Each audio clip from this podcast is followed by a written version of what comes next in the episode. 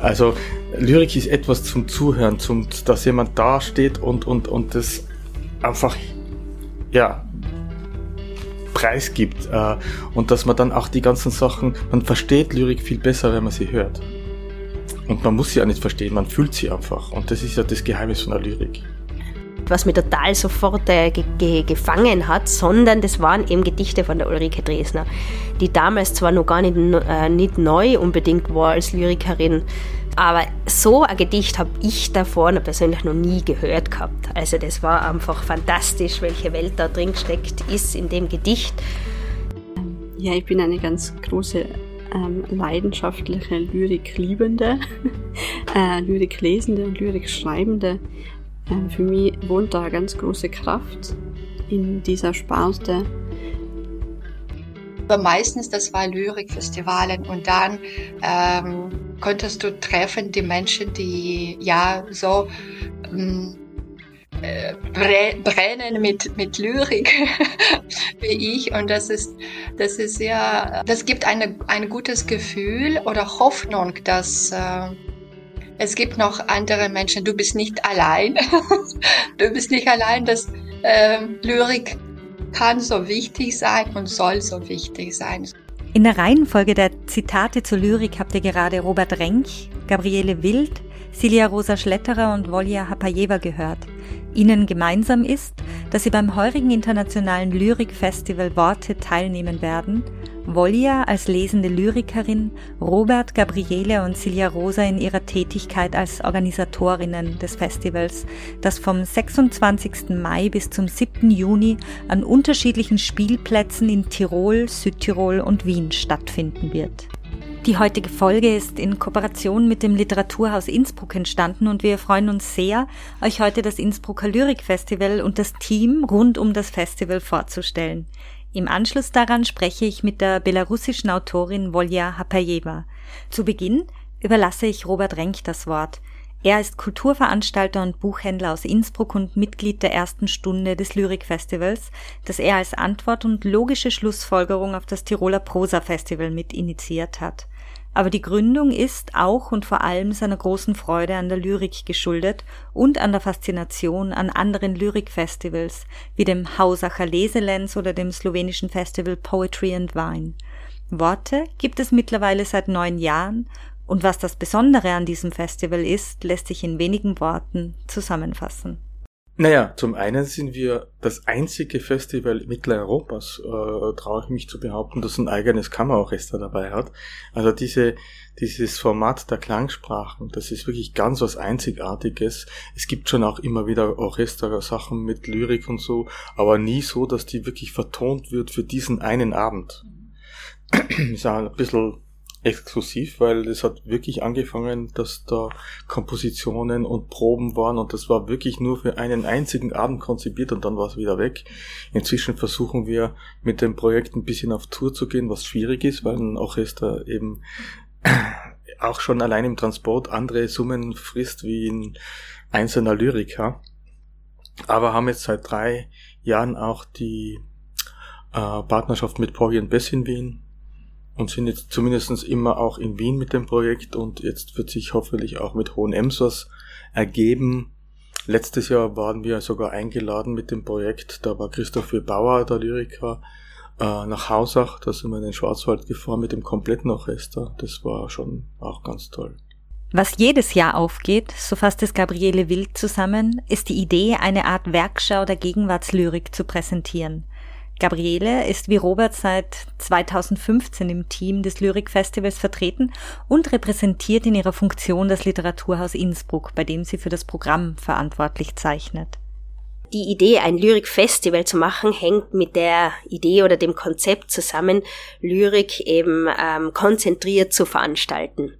Und dass man natürlich, ähm, eben wir machen ja auch ein Jahresprogramm im Literaturhaus am Inn, Natürlich kann man da immer wieder Lyrikabende veranstalten, man kann sich so kleine Konzepte überlegen, man kann mehrere Lyriker einladen, Gespräche über Lyrik führen und so weiter. Aber es bekommt einfach mehr Aufmerksamkeit in Form eines Festivals. Und man kann natürlich da viel, man hat viel mehr Möglichkeiten. Man kann eben ähm, die Lyrik in all ihren Facetten zeigen. Und das macht eben, das machen eben so konzentrierte Tage aus. Und ich glaube schon, dass wir eben Jahr für Jahr auch an dem arbeiten mit unterschiedlichen Wegen sozusagen ähm, aufge aufgehen tut eben tut bestimmt jedes Mal das, dass man eben da sehr viel mitbekommt, wie Gegenwartslyrik ausschaut, äh, wie sie klingt, welche Themen gerade sind. Ähm, was äh, sich immer wieder ändert, das sind eigentlich die Formen, also die Art der Veranstaltungen. Genau, also sagen wir so, atmosphärisches ändert sich immer wieder und dann sollte man auch immer wieder arbeiten, um das Ganze spannend bleiben zu lassen, auch für das Publikum natürlich. Genau, aber inhaltlich, glaube ich, waren wir von Anfang an relativ stark mit dabei äh, oder zumindest so in dem Versuch, eben einfach starke Stimmen herzuholen. Silja Rosa Schletterer, sie ist Lyrikerin und Kulturvermittlerin. Und in unserem Gespräch hat sie sich hier rasch verbessert und gemeint, nein, eigentlich bin ich ja Lyrikvermittlerin, ist die dritte im Bund des Teams um das Lyrikfestival. Und sie weiß, warum es gerade heute und eigentlich immer Lyrikveranstaltungen ganz generell und das internationale Lyrikfestival im Besonderen braucht. Ja, ich glaube, gerade diese Gattung braucht die Vermittlung ganz besonders, weil eben gerade im didaktischen Vorgehen so viele Ängste aufgebaut worden sind und immer noch werden leider, weil es so vermittelt wird, dass es, dass man zu dumm ist für Lyrik, dass man es diesen Mini, diese Mini-Tür treffen muss der richtigen Interpretation und wenn man diese richtige Interpretation nicht schafft, dann ist man, ja, dann versteht man sie nicht. Und ich glaube, es würde helfen, wenn man, ähm, also ich vertrete die Theorie, dass wenn man Lyrik genauso vermitteln würde wie Musik, dass man da viel, viel mehr erreichen könnte, nämlich in dem Falle, dass man einfach zuhört, die Ohren und Herzen aufmacht und dem traut, was da für Bilder und Interpretationen kommen und was einen anspricht. Und wenn das ein Bild ist, das heute aufkommt und morgen ist es ein anderes Bild, dann ist das richtig. Und wenn es ein Wort ist, in das man sich verliebt, dann ist das richtig und das hat äh, die Berechtigung und dann ist ein Gedicht ans Herzland, an das Cehlansche Herzland gespült worden. Das Wort, in das man sich verliebt, das war es wohl auch, was den Initiatorinnen passiert ist, als sie sich auf die Suche nach einem Namen für das Festival gemacht haben. Robert Renk hatte schon anklingen lassen, auch der Name, wie sollte es anders sein, hat einen poetischen Ursprung. Äh, Doppelpunkt Orte ist ein Geschenk vom äh, großen Poeten José Oliver, der in seiner Lyrik und überhaupt in seinen Texten, aber vor allem in der Lyrik, gern diese Doppelbedeutung der Wörter äh, kennzeichnet mit einem Doppelpunkt mitten im Wort.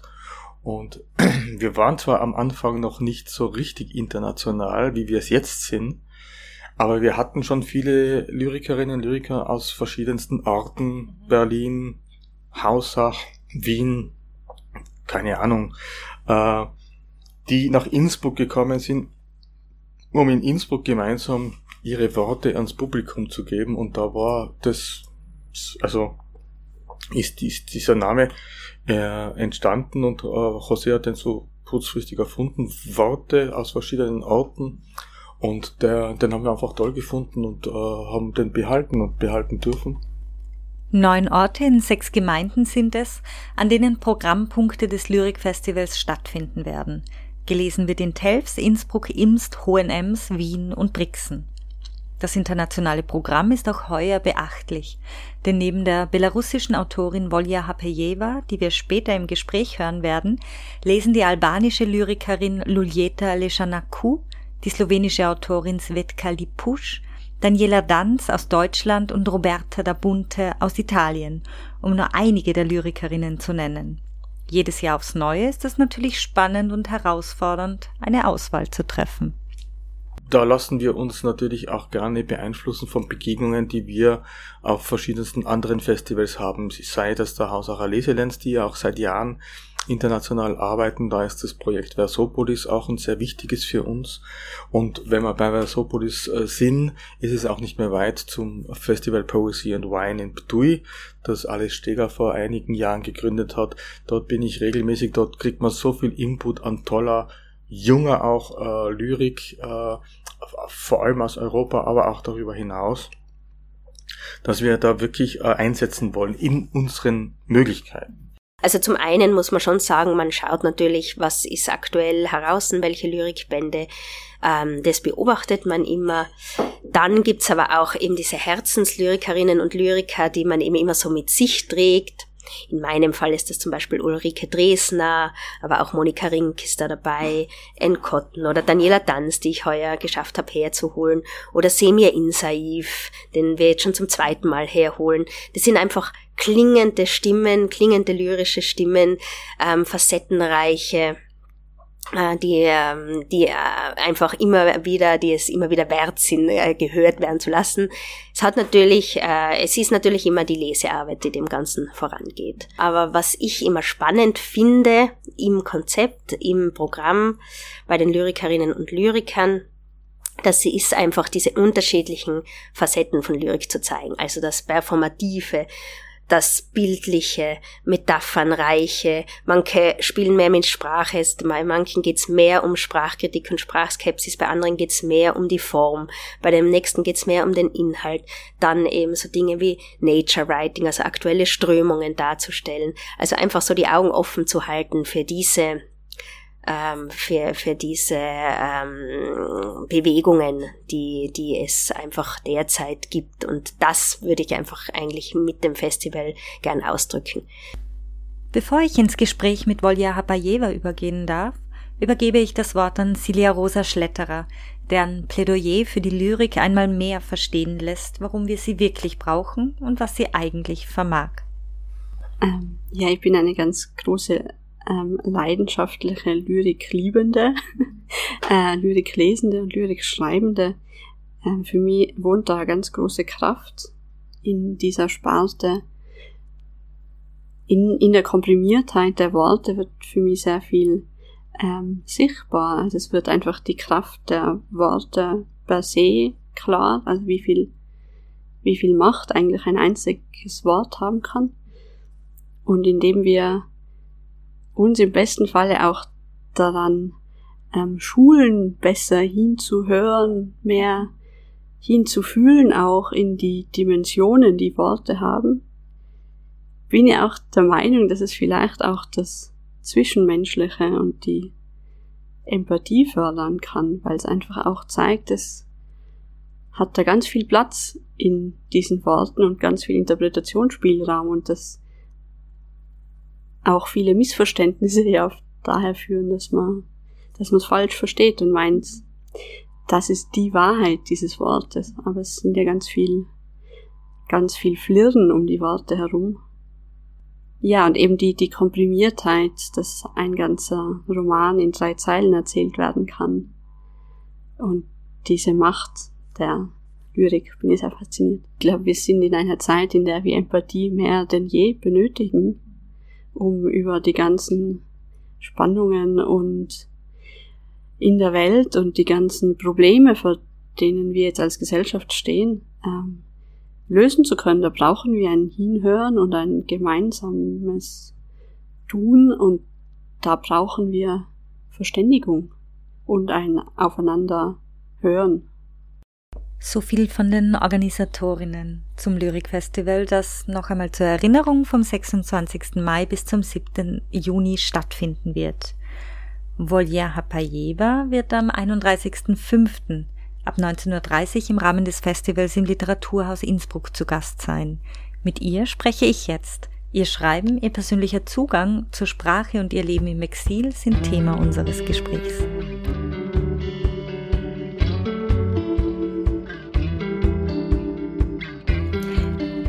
Unser heutiger Gast ist die belarussische Autorin, Übersetzerin und Linguistin Volja Habeeva, die 1982 in Minsk geboren wurde. Liebe Volja, sehr schön, dass du heute bei Auf Buchfühlung zu Gast bist.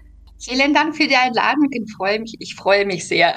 Für ihr Werk hat Volja zahlreiche Preise und Auszeichnungen erhalten, unter anderem den Wortmeldungenpreis 2022 und den Roterhorn Literaturpreis 2021. Sie ist Mitglied des PEN-Zentrums Belarus und des Unabhängigen Schriftstellerverbandes. Ihre Gedichte wurden in mehr als zehn Sprachen übertragen.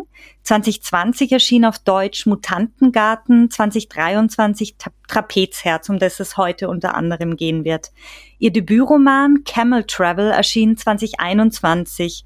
Sie wird beim äh, Internationalen Lyrikfestival Worte zu Gast sein, das vom 26. Mai bis zum 7. Juni stattfinden wird und das ihr euch heute auf jeden Fall im Kalender vormerken solltet.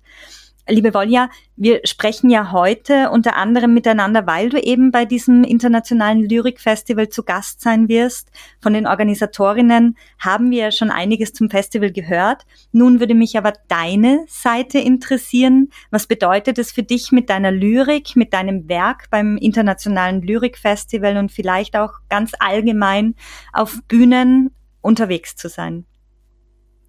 Äh, ja, danke für die Frage. Ähm, ja, äh, ich ähm, als, als Lyrikerin ähm, habe ich äh, seit lange schon viel unterwegs und ähm, äh, ich meine für ähm, verschiedene Literaturfestivale. Und als ich noch in Minsk war ähm, oh, und äh, konnte meistens äh, im Sommer sozusagen schreiben oder reisen, weil ich äh, unterrichtete an der Uni und es war nie so einfach äh, während des Jahres äh, oder Arbeitsjahres zu reisen. Also Sommer war die einzige Zeit, äh, ähm, wenn das möglich war. Und dann äh, benutzte ich diese Möglichkeit und äh, ja besuchte verschiedene äh, Festivale in Mazedonien, in sogar in Colombia, mhm. in Bogota. Äh, also das war sehr, sehr breite Geografie mhm. und ich bin ja sehr stolz darauf, aber auch ähm, für mich, das ist immer äh, eine Möglichkeit, die Menschen zu treffen, die, die auch äh,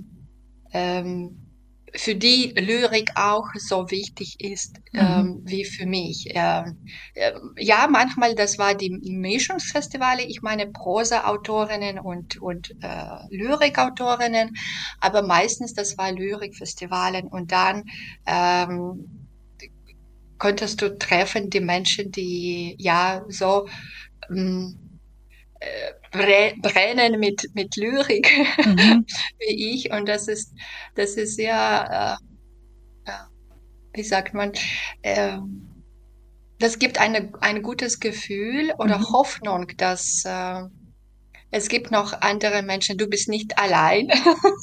du bist nicht allein, dass äh, Lyrik kann so wichtig sein und soll so wichtig sein. So, das, das bringt Hoffnung, ja. Schön. Das hat man ja auf der Zuschauerinnenseite und auch auf der ähm, Kolleginnenseite dann, oder? Also man hat da wirklich ein ganzes Potpourri an Menschen, die lyrikaffin sind. Mhm. Ja, genau. Und das war wirklich die Orte, wo ich ähm, viele meiner Freundinnen getroffen habe oder begegnet, kennengelernt mhm. ähm, habe. Und ähm, es gab immer diese Interesse an, ähm, an die Werke von anderen mhm. und dann ähm, haben wir sehr oft einander übersetzt und das passiert auch sehr oft mit Lyrikerinnen, habe ich bemerkt, dass sie gerne übersetzen, obwohl ähm, vielleicht kennen sie die Sprache nicht, aber dann mhm. benutzen wir äh, irgendwelche Brückesprache, ja, mhm. sogenannte, also Englisch oder Deutsch oder andere große mhm. Sprache, weil äh, ja, es passiert, ja, belarussische Sprache ähm, ist nicht äh, so bekannt äh, aber auch, äh, sagen wir, mazedonische oder montenegrische. Mhm. Äh, und dann benutzen wir irgendwelche andere Sprache für Übersetzungen. Mhm. Ja, eben, das trifft ja auch auf dich zu. Du übersetzt ja aus unzähligen Sprachen. Darauf komme ich eh später noch zu sprechen. Aber es ist interessant zu hören, dass das quasi der Nährboden ist, andere Lyrikerinnen zu übersetzen, dass man da ähm, Verbindungen schließt und Bekanntschaften schließt. Das hört sich sehr spannend an, ja. ja. Genau.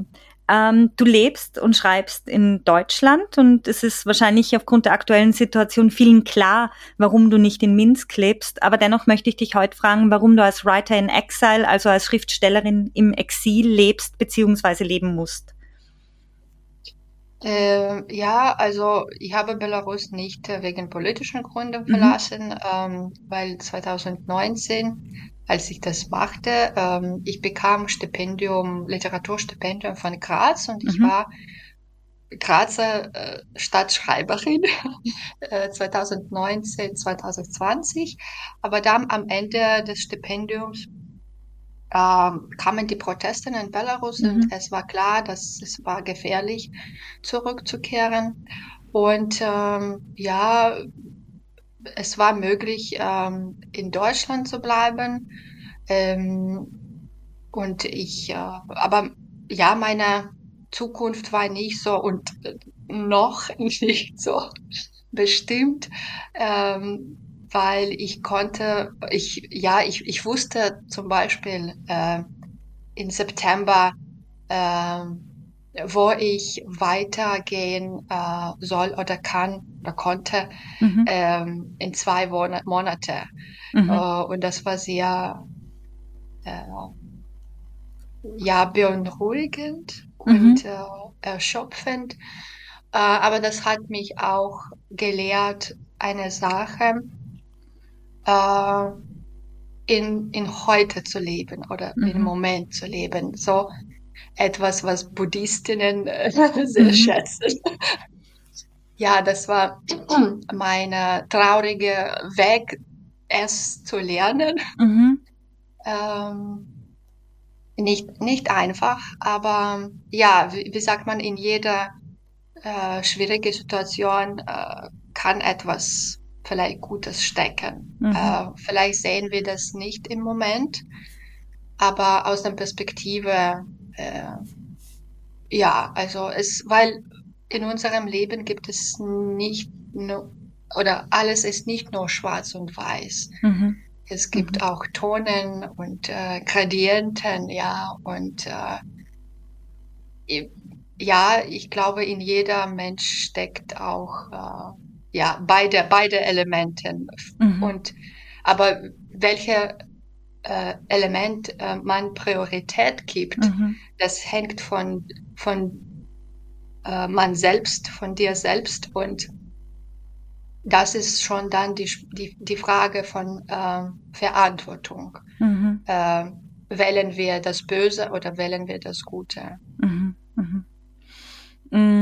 Diese Elemente, diese Wahl, die man ja auch selber immer wieder treffen muss für sein eigenes Leben und für seine eigenen, also für den Umgang mit der eigenen Realität.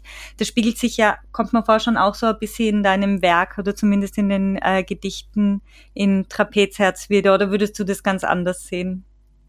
Ja, ich, ja, ich glaube schon, weil ähm, ich denke auch viel ähm, parallel ähm, über über diese Sachen, das Gute und das Böse, also mhm. philosophische Konzepte oder ethische, viele ethische ähm, ähm, Begriffe ähm, und äh, ja, auch im Moment äh, ähm, habe ich beendet ein kurzer kleiner Essay über Krieg und Pazifismus mhm. und dann, also immer bin ich in diese, in diesem Thema Themen und äh, weil ich lese viel darüber und ich denke darüber äh, sehr viel.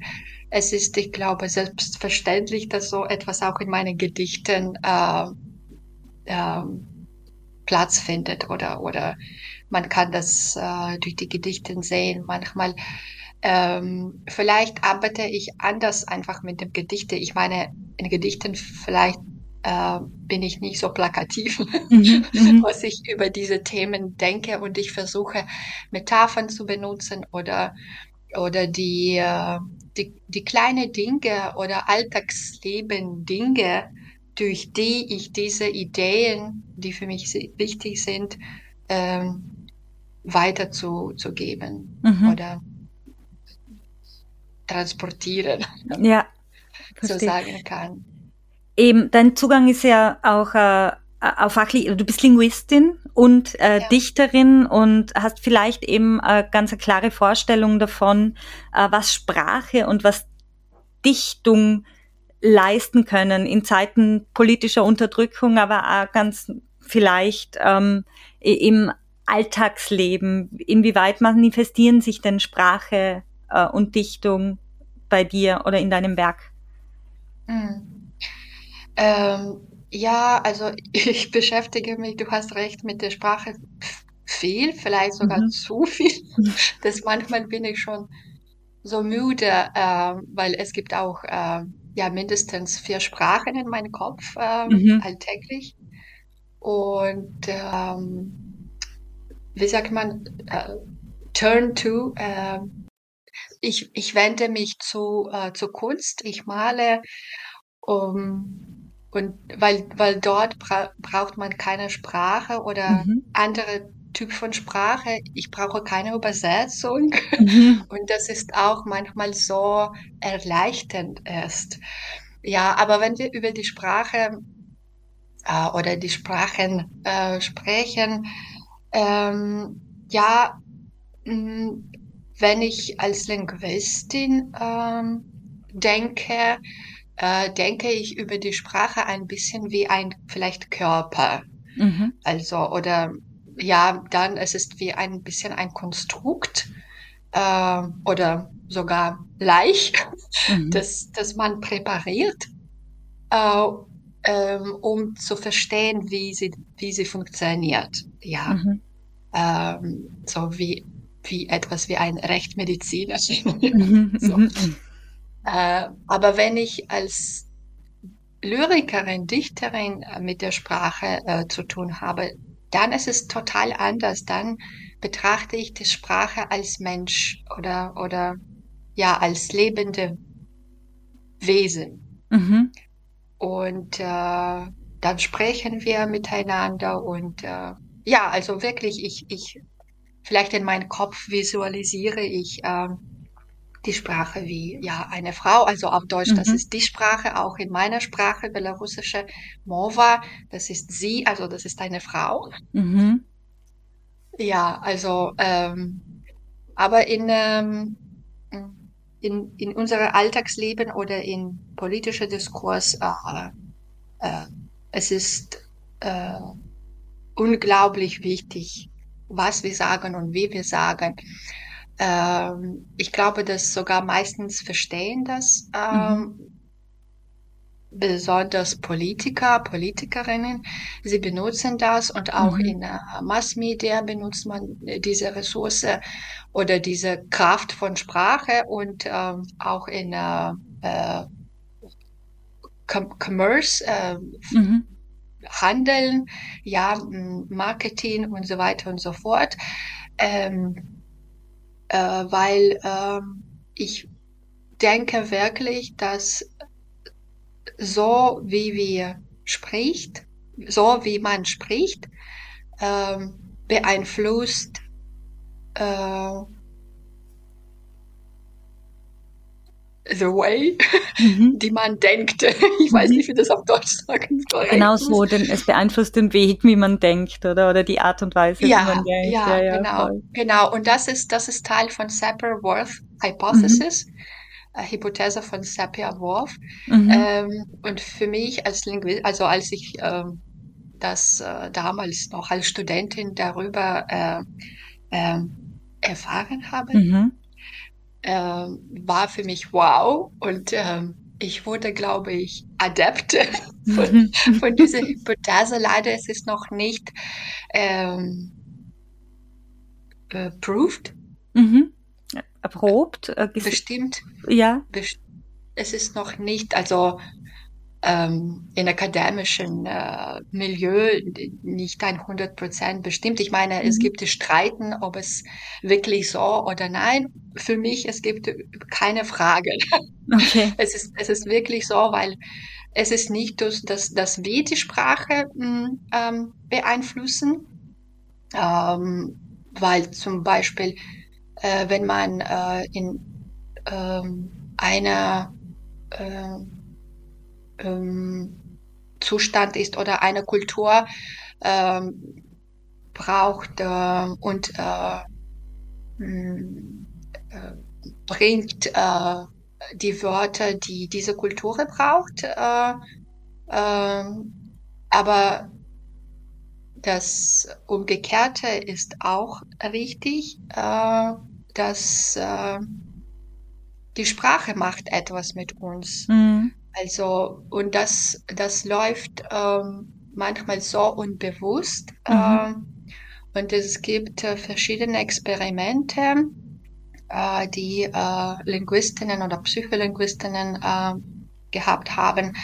Und also wie wir über verschiedene Dinge denken äh, oder diese Dinge uns vorstellen, ähm, mhm. in großer Menge äh, ist das durch diese Sprache. Zum Beispiel diese bekannte Experiment äh, über Brücke. Ähm, man hat ähm, gefragt, die Gruppe von Menschen über äh, äh, die Brücke zu sprechen, zu, mhm. zu beschreiben, wie vorstellen Sie sich die Brücke. Und das war zweisprachige Gruppe, Deutsche und äh, Spanische. Und äh, also in Spanisch äh, ist es El Ponto, also es ist er. Mhm. Und dann die, die Adjektiven, die man benutzt hat, um Brücke zu beschreiben, sie waren stark, äh, mhm. ja, also alles, was maskulin klingt für Menschen. Mhm. Und die Deutsche umgekehrt, also für die Brücke, sie haben ähm, die Adjektive ausgewählt, die mehr feminin sind, ja, mhm. also elegant oder ich weiß nicht, ja, so etwas. Mhm. Und äh, ja, also und das zeigt, wie äh, diese grammatische äh, äh, Geschlecht äh, in, in der Sprache, also eine kleine Komponente, aber wie das schon äh, unsere Denken beeinflusst. Mhm. Äh, und also sagt uns, wie wir über diese Dinge denken sollen. Mhm. Also mhm. Äh, einfach also, als Beispiel. Ja, dass den Dingen um uns herum schon eine ähm, ja eine Meinung über sie oder ein, ein ähm, sich mit ihnen auseinandersetzen inhärent ist. Ja. Ich stelle mir das jetzt super schwierig vor beim Übersetzen in andere Sprachen, wenn wir diese Vorannahmen, was Wörter anbelangt, in den unterschiedlichen Sprachen ja haben. Und ich weiß jetzt, ich weiß nicht, ob es stimmt, aber ich habe gelesen, dass du aus dem Deutschen, dem Englischen, dem Chinesischen, dem Japanischen, dem Ukrainischen und dem Lettischen übersetzt. Und ähm, es muss ja ungemein komplex sein, in so einer Sprachenvielfalt, Inhalte, Sinneinheiten und auch das Gemeinte und dieses, worüber wir gerade gesprochen haben, dieses, was den, was den Worten noch alles inhärent ist, ähm, in eine jeweils andere Sprache zu übertragen. Ja, ähm, und äh, ja, es ist, es ist super schwierig, aber es ist auch faszinierend. Ja. und das bringt viel viel Freude. Ähm, und ja, es gibt Unterschied, wenn man ähm, aus den europäischen Sprachen übersetzt, also die mir näher äh, sind und als ich, oder weil ich ja Deutsch und Englisch kenne, mhm. dann sagen wir, norwegische Sprache ist nicht so schwierig, weil ja, ich bin Komparativist, Linguistin, Komparativistin. Mhm, mhm. ja, und ähm, ich, wenn ich verstehe, wie die Sprache funktioniert, das ist äh, ganz äh, ähm, einfach, ja. Ähm, aber mit äh, ja chinesischer Sprache oder japanischer Sprache, das ist äh, total anders oder okay anders, äh, weil äh, sie sind äh, besonders, also ich arbeitete zum Beispiel für japanische mit äh, Haikus von mhm. Kobayashi Isa und sie sind wie mathematische Rätsel. Und die Sache ist, dass sogar die Japanerinnen selbst äh, nicht immer sicher, ähm, welcher, also es gibt nicht ein 100 äh, Prozent Sicherheit in der Bedeutung, mhm. weil sie sind so hochsinterpretativ.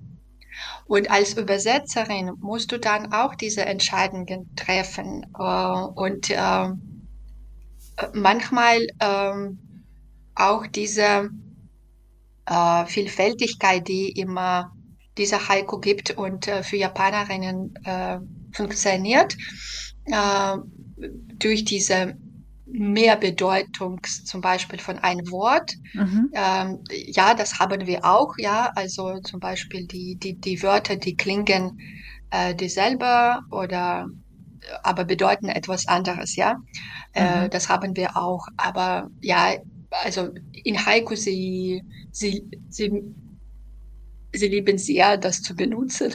Mhm. Zum Beispiel Matsu, ja, das ist äh, Kiefer, aber auch wer zu warten. Aha. Und dann, also, ja, wie zu kombinieren dann und dann musst du als Übersetzerin den Entscheidung treffen und etwas, ähm, etwas eines auszusuchen. Mhm. Und ähm, äh, ja, das ist manchmal nicht einfach, weil ähm, äh, als ob, als ob verliert man etwas. Mhm. Aber dafür ähm, benutze ich zum Beispiel äh, sehr oft ähm, äh, Kommentare und mhm. ich, äh, ich mag Kommentare sehr und ich lese sehr die Kommentare, weil für mich sie wie ein Gespräch äh, mit, mit dem Autor, Autorin. Ich weiß, dass die Übersetzerinnen äh, hier, also sozusagen zwei äh, Lager mhm. formen. Also es gibt die Übersetzerinnen, die hassen Kommentare mhm. und Fußnote und es gibt die, die das äh, gerne machen. Also ich bin äh, ja die Einzige, die das gerne macht. ja, aber ich glaube für für ja für japanische ähm, äh, Heiko, vielleicht ist es besonders wichtig, weil wir wissen nicht so viel über mhm. Kultur, über ähm, Zeit von äh, ja diese diese Jahre Vergangenheit von Japan äh, und äh, es ist auch wichtig, diese Kontext zu mitzubringen. Äh, und dann es ist es immer die äh, Wahl oder ja Entscheidung auch von Leser, Leserin, sie oder er mhm. kann entscheiden und das einfach weglassen und diese Kommentare nicht zu lesen. Ja. Mhm. Naja, auch also äh, Trapezast ist ja im Literaturverlag Droschel erschienen und du bist da ja quasi auch in einer engen Zusammenarbeit mit einem äh, ähm, Übersetzer wahrscheinlich, weil es ist aus dem Belarussischen von Matthias Göritz übersetzt worden. Und gerade wenn man selber Übersetzerin ist, kommt man, also kann ich mir vorstellen, ähm, dass es, dass die Zusammenarbeit wahrscheinlich irgendwie eine besondere ist, oder wie würdest du die beschreiben? Ja, das ist ähm äh, es stimmt, das ist etwas Besonderes, nicht Leichtes, äh, weil ja, ich kenne äh, die deutsche Sprache und mhm. kann sozusagen kontrollieren oder immer Frage stellen, warum hast du Matthias diese oder dieses Wort mhm. benutzt, mhm. warum nicht der andere und ja, manchmal, manchmal ähm, ähm, ja, haben wir diese äh, Arbeitsstreiten sozusagen. Mhm, mhm, ähm, so, das kann sehr emotional sein. Ähm, für mich äh, ist es wichtig, einfach zu äh, sicher zu sein, dass äh, der Übersetzer oder die Übersetzerin versteht, was, was dort ähm, im Gedicht steckt. Ja. Und deshalb manchmal erzähle ich auch die Geschichte, wie das Gedicht entstanden mhm. ist. Mhm. Mhm. Und ich glaube, dass diese Geschichte sie helfen, sie helfen beim Übersetzen, weil dann bekommt der Übersetzer diese Kontext und äh, äh, ja, weil manchmal in diese in diese Zeilen ähm, äh, äh, wie sagt man, verstecke ich irgendwelche andere Informationen, ja, mhm. oder äh, und äh, vielleicht ähm, normaler Leser, Leserinnen kann das nicht durchsehen. Ja. Sogar auf Belarusisch. das, ist, das ist die, ich weiß nicht, interessante Sache. Ja ähm, ja, vielleicht, ich denke, vielleicht wäre es auch interessant, ein Buch zu machen, ähm, wo die äh, Dichterinnen, Lyrikerin, also auch Gedicht und dann vielleicht nachher auch Geschichte, wie dieses Gedicht entstanden ja. ist. Also wie ein Kommentar auch, ja, warum nicht, äh, konnte auch vielleicht auch äh, nützlich sein für, für nächste Generationen, mhm. wenn äh, die Autorin schon tot ist und mhm. niemand mhm. kann ihr fragen. ja, und dann hast du diese äh, ja, Geschichten und ein bisschen, ja, wie Hilfe. Ja. Klingt nach einem sehr schönen Projekt auf jeden Fall. Vielleicht solltest du es andenken, Molja. ähm, ich möchte ganz kurz den Wortlaut des Wortmeldungen Literaturpreises zitieren äh, und daran eine Frage anhängen.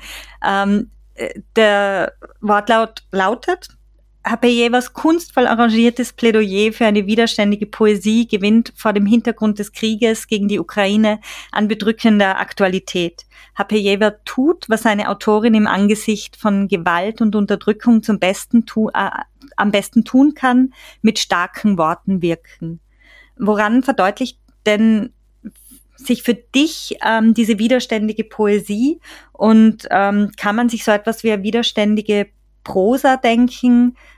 Ja, es gibt, äh, es gibt äh, widerständige äh, Literatur als, mhm. glaube ich, als Genre oder Subgenre oder so. Aber ich glaube, dass äh, ähm, es hängt auch von Interpretation auch mhm. und auch ähm, äh, von Umständen, ähm, äh, in welchen man dieses Text liest. Mhm. Ja, und es ist äh, interessant zum Beispiel, äh, ich hatte ein alte Gedicht, altes Gedicht, ähm, äh, es ist schwer, eine Straße zu sein, da, da, da, da, da. Und ähm, äh, ich habe dann eine ähm, äh, Gespräch gehört äh, von ähm, Ursula Krechel, die äh, Dichterin, äh, Lyrikerin, ja auch aus Deutschland. Und sie hat dieses Gedicht interpretiert im, in Verbindung von Protesten 2020. Mhm. Und also ich habe dieses Gedicht überhaupt nicht, äh, mhm. also weil das war so vor dieser mhm. ähm, Situation. Und äh, ja, deshalb das ist die Magie von Poesie. Ich glaube, mhm. dass man kann dann so anders ein bisschen interpretieren, äh, ähm, depending an welche, welche mhm. Umständen oder welche Kontext wohnen wir heute. Und ähm, deshalb diese Frage, also von ja, mhm. Widerstandliteratur, ich meine, dass ähm, eine gute, gutes Gedicht oder, oder Pro, ähm, Stück von Prosa hm, wenn es wirklich mit, äh, mit aus dem Ausgangspunkt von Menschlichkeit mhm. geschrieben wurde, kann man in schwierige Zeiten, die wir zum Beispiel heute haben, als Widerstandsliteratur lesen. Mhm. Aber beeinflusst es dann quasi dein jetziges Schreiben, der Konflikt? Äh, ich, das mache ich so, weil ich, wie gesagt, am Anfang ähm, arbeite jetzt mit viel mit diesen Themen mhm. Mm, und versuche ja Ausgang zu, also es gibt keinen Ausgang, mhm. äh, aber irgendwelche Lösung, ethische Lösung zu mhm. finden. Äh, was kann man machen? Wie können wir mit diesen Gefühlen arbeiten? Was sollen wir denken? Was können wir denken? Aber ja, du hast recht auch, dass ähm, zum Beispiel als, ich glaube, Lyrikerin, viele von uns äh, wie auch reagieren auf die äh, mhm. Ereignisse oder, oder äh, wie sagt man, Events. Mhm. Äh, Ereignisse, äh, ja, genau. ja, die, die in Welt passieren. Äh, und deshalb, ja, habe ich, ich glaube, seit 2017 ähm, angefangen, auch die, ja, sozusagen politische Gedichte zu schreiben. Ähm, aber politische in, äh, äh, nicht in enge bedeuten, Sinne, sondern in brei breiter mhm. äh, Sinne. Es gibt äh, ein Gedicht äh, über Abbrüche. Mhm. Ist das korrekt Wort? Ja. Mhm. Ähm, und für mich, das ist auch eine politische mhm. Frage. Und äh, wieder habe ich das Gedicht 2018 geschrieben, mhm. aber es, es äh, wurde so, ähm, äh, wie, wie, sagt man, äh, ähm, es bekam, es bekam äh, Aufmerksamkeit mhm. ähm, wegen äh, dieser Law in der USA. Mhm. Äh, mhm. Und äh, ja, und äh, das ist, das ist wieder so etwas. Und auch ähm, ähm, es gibt ein paar Gedichte über, über äh, Krieg, äh, Krieg insgesamt und Krieg in der Ukraine. Ja, weil das, das ist ein Nachbarland. Und ich habe auch ähm, für Organisation äh, äh, Sicherheit und Zusammenarbeit in Europa gearbeitet als Übersetzerin. Ja. Und ich habe ja übersetzt diese private Briefe und offizielle Dokumente und, und äh, äh, dann war es für mich so, also ich selbst vielleicht würde nie für dieses Thema interessieren oder so, aber als das Teil mein, meiner Arbeit war und äh, ich äh, habe so ja so viel diese Sachen gelesen, ich ich war in diesem Prozess äh, mhm. von drinnen und äh, das war schrecklich und das war mhm. sehr, sehr heftig für mich als Lyrikerin. Äh, sehr emotional, weil die Briefe sie einfach zerstören dein Herz, wenn du mhm. diese Briefe liest und ähm, oder offizielle Dokumente, wenn du verstehst, dass die Menschen, die jetzt äh, irgendwo auf die Grenze stehen, sie können nicht zurück wegen Corona, das war damals in mhm. 2020 und äh, jede persönliche Geschichte von diesen Menschen, ja, ich übersetze und das war wow. Und äh, ich versuchte und ich dachte, was kann ich machen? Also ich als Wolle mhm. habe keine Bedeutung in, in äh, Weltpolitik mhm. und äh, ich kann nicht dort gehen oder etwas als Körper dort machen. Aber was ich kann machen, ich kann diese Geschichten vis visibel machen. Mhm. Und deshalb äh, äh, schreibe ich äh, Gedichte darüber. Und das ist zum Beispiel ja dieses Gedicht Vlogs über die Waffen oder 13. Oktober über zwei mhm. Frauen, die getötet wurden. Oder Schwarzer Apfelbaum, äh, das ist mhm. aus Mutanten Garten, auch über Helden, Heldinnen, überhaupt Konzepte, wer Held, äh, Heldin ist und was macht äh, Krieg äh, mit Menschen. Äh, mhm so, äh, ja, deshalb ja, das stimmt. Also es gibt äh, äh, besondere Gedichte, die vielleicht mehr auf diese äh, mhm. diesen hm, heutzutage Thema, Themen sprechen. Aber ich will hoffen, dass äh, ich mein, äh, I mean, äh, ich meine, äh, dass man das später auch aktuell lesen äh, mhm. kann. Ähm, aber ich, ich hoffe, dass sie werden nicht mehr aktuell sein. Ja, ich verstehe. Genau. Das, das ist, was ich meine. Ja, weil.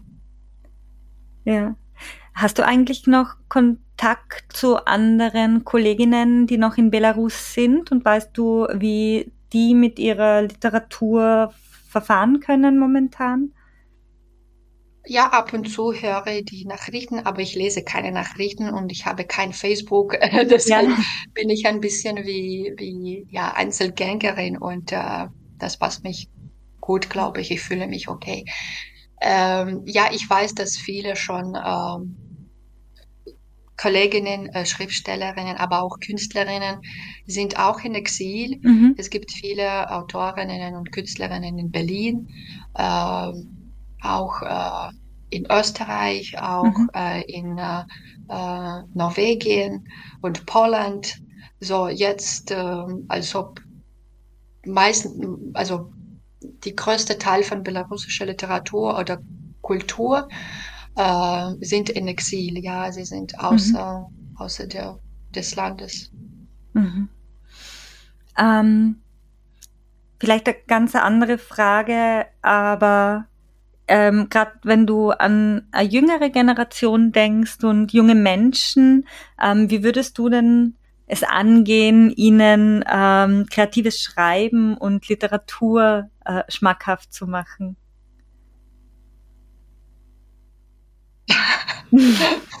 oh, das ist, äh, das weiß ich nicht. Aber was ich sehe, also ich habe hm, nach Wortmeldungen Preis. Ja. Ähm, sie haben auch diesen Förderpreis. Ähm, äh, und das Thema wurde auf Themen von meinem ähm, Essay basiert. Und ich habe diese jüngere Autorinnen auch getroffen mhm. oder ja, kennengelernt äh, während Frankfurter Buchmesse. Und auch ich habe ihre Texte gelesen. Und ähm, ja, ich bin sehr fasziniert, äh, wie, mhm. äh, wie auch äh, vielfältig sie sind. Äh, und äh, es gibt auch eine ähm, Schicht schon, ich glaube, im deutschsprachigen Raum. Ähm, die Menschen, die schon mit, äh, äh, wie sagt man, die kommen aus verschiedenen äh, Backgrounds. Mhm.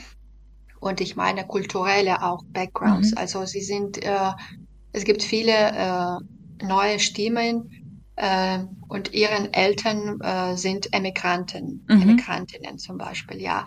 Und das glaube ich, das gibt, äh, äh, also deutschsprachige Literatur wird nur profitieren darauf, mhm. glaube ich, weil sie bringen so viel neue ja, Blicke auf, auf die Situation, weil sie haben diese sozusagen, äh, sie, sie bekommen äh, von beiden Welten, mhm. ja, also sie haben etwas von äh, Herkunft von ihren Eltern, aber äh, weil sie schon hier äh, geboren wurden oder aufgewachsen sind, dann äh, verstehen sie oder äh, ja dieser deutschsprachige Raum ähm, auch besser, zum Beispiel als ich, ja, mhm. oder als ihre Eltern.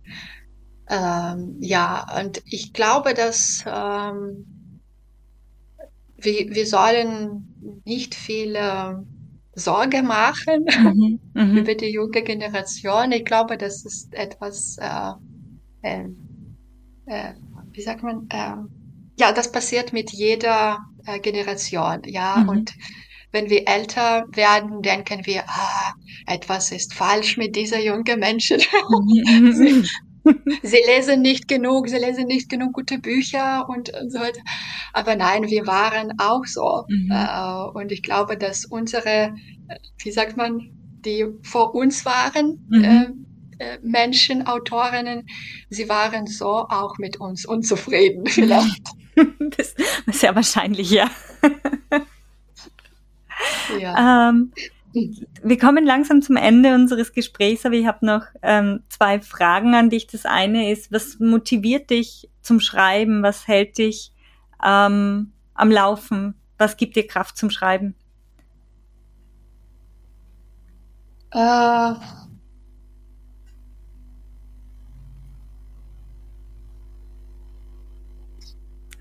lang, lange Pause, weil als ob als ob, ich denke, als ob es ist ein bisschen umgekehrt. Als ob es ist das Schreiben, das mir Kraft gibt, weiterzuleben. Mhm. Schön. Ja. Was gibt dir dann momentan gerade Kraft? Also woran arbeitest du?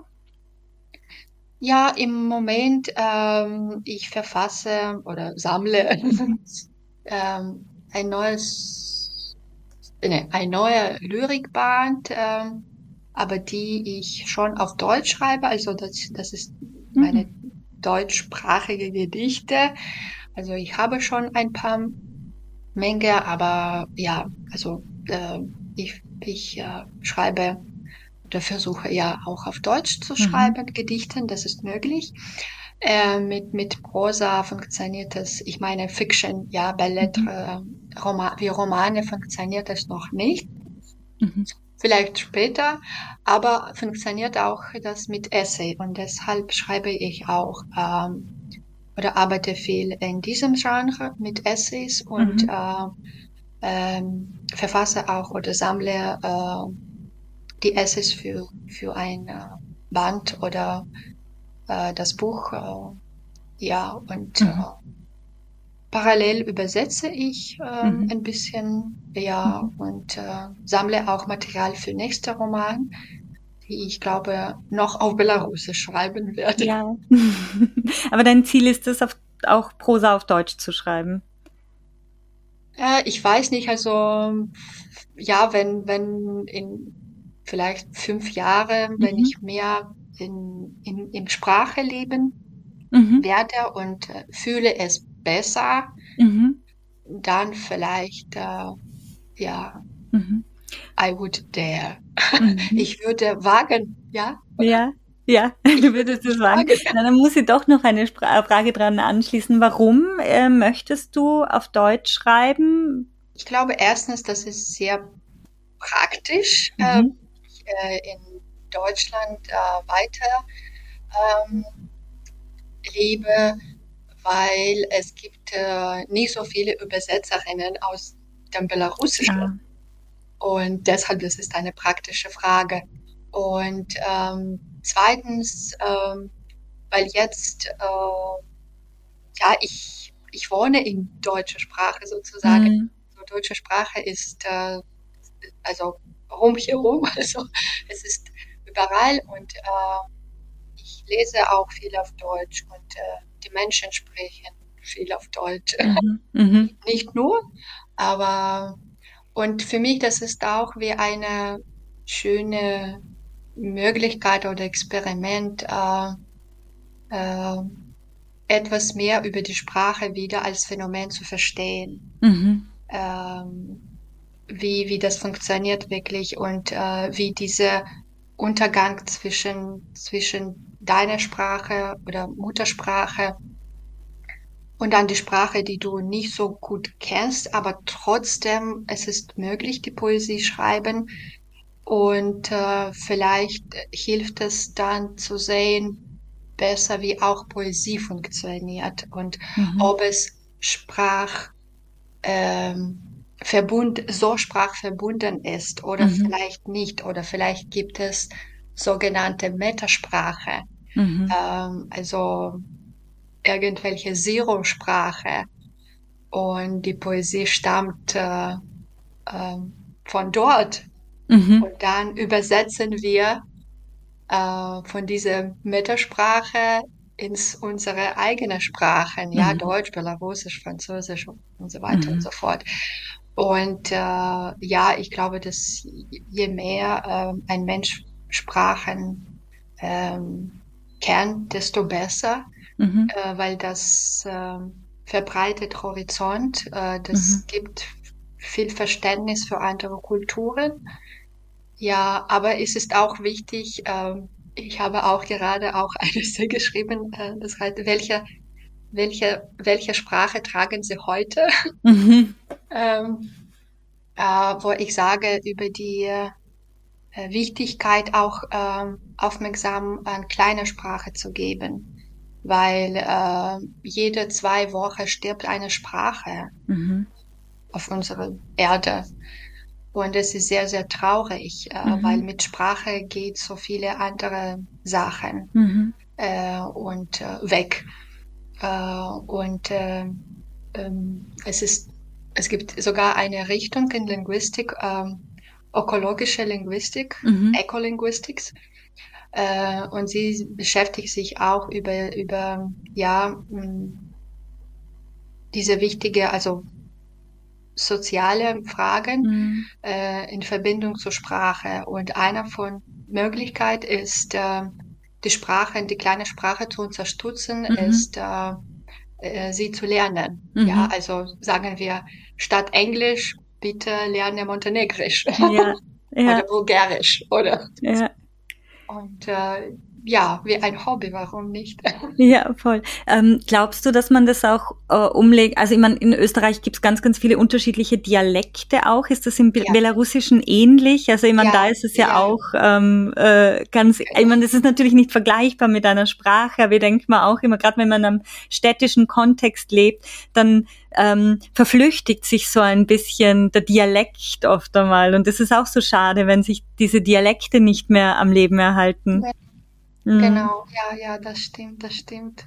ähm, Volja, herzlichen Dank äh, für dieses tolle Gespräch. Ähm, es hat mich danke sehr gefreut. Dir, danke dir, das, das war wunderschön. Danke für diese Möglichkeit. Ja, ich möchte noch mal darauf aufmerksam machen, dass du bei den äh, Lyrikfestival äh, beim internationalen ähm, dem Worte zu Gast sein wirst und äh, herzliche Einladung an alle aussprechen, die diese Folge gehört haben und denen diese Folge Spaß gemacht haben, ähm, dich zu besuchen dort und dich beim Lesen ähm, zu beobachten.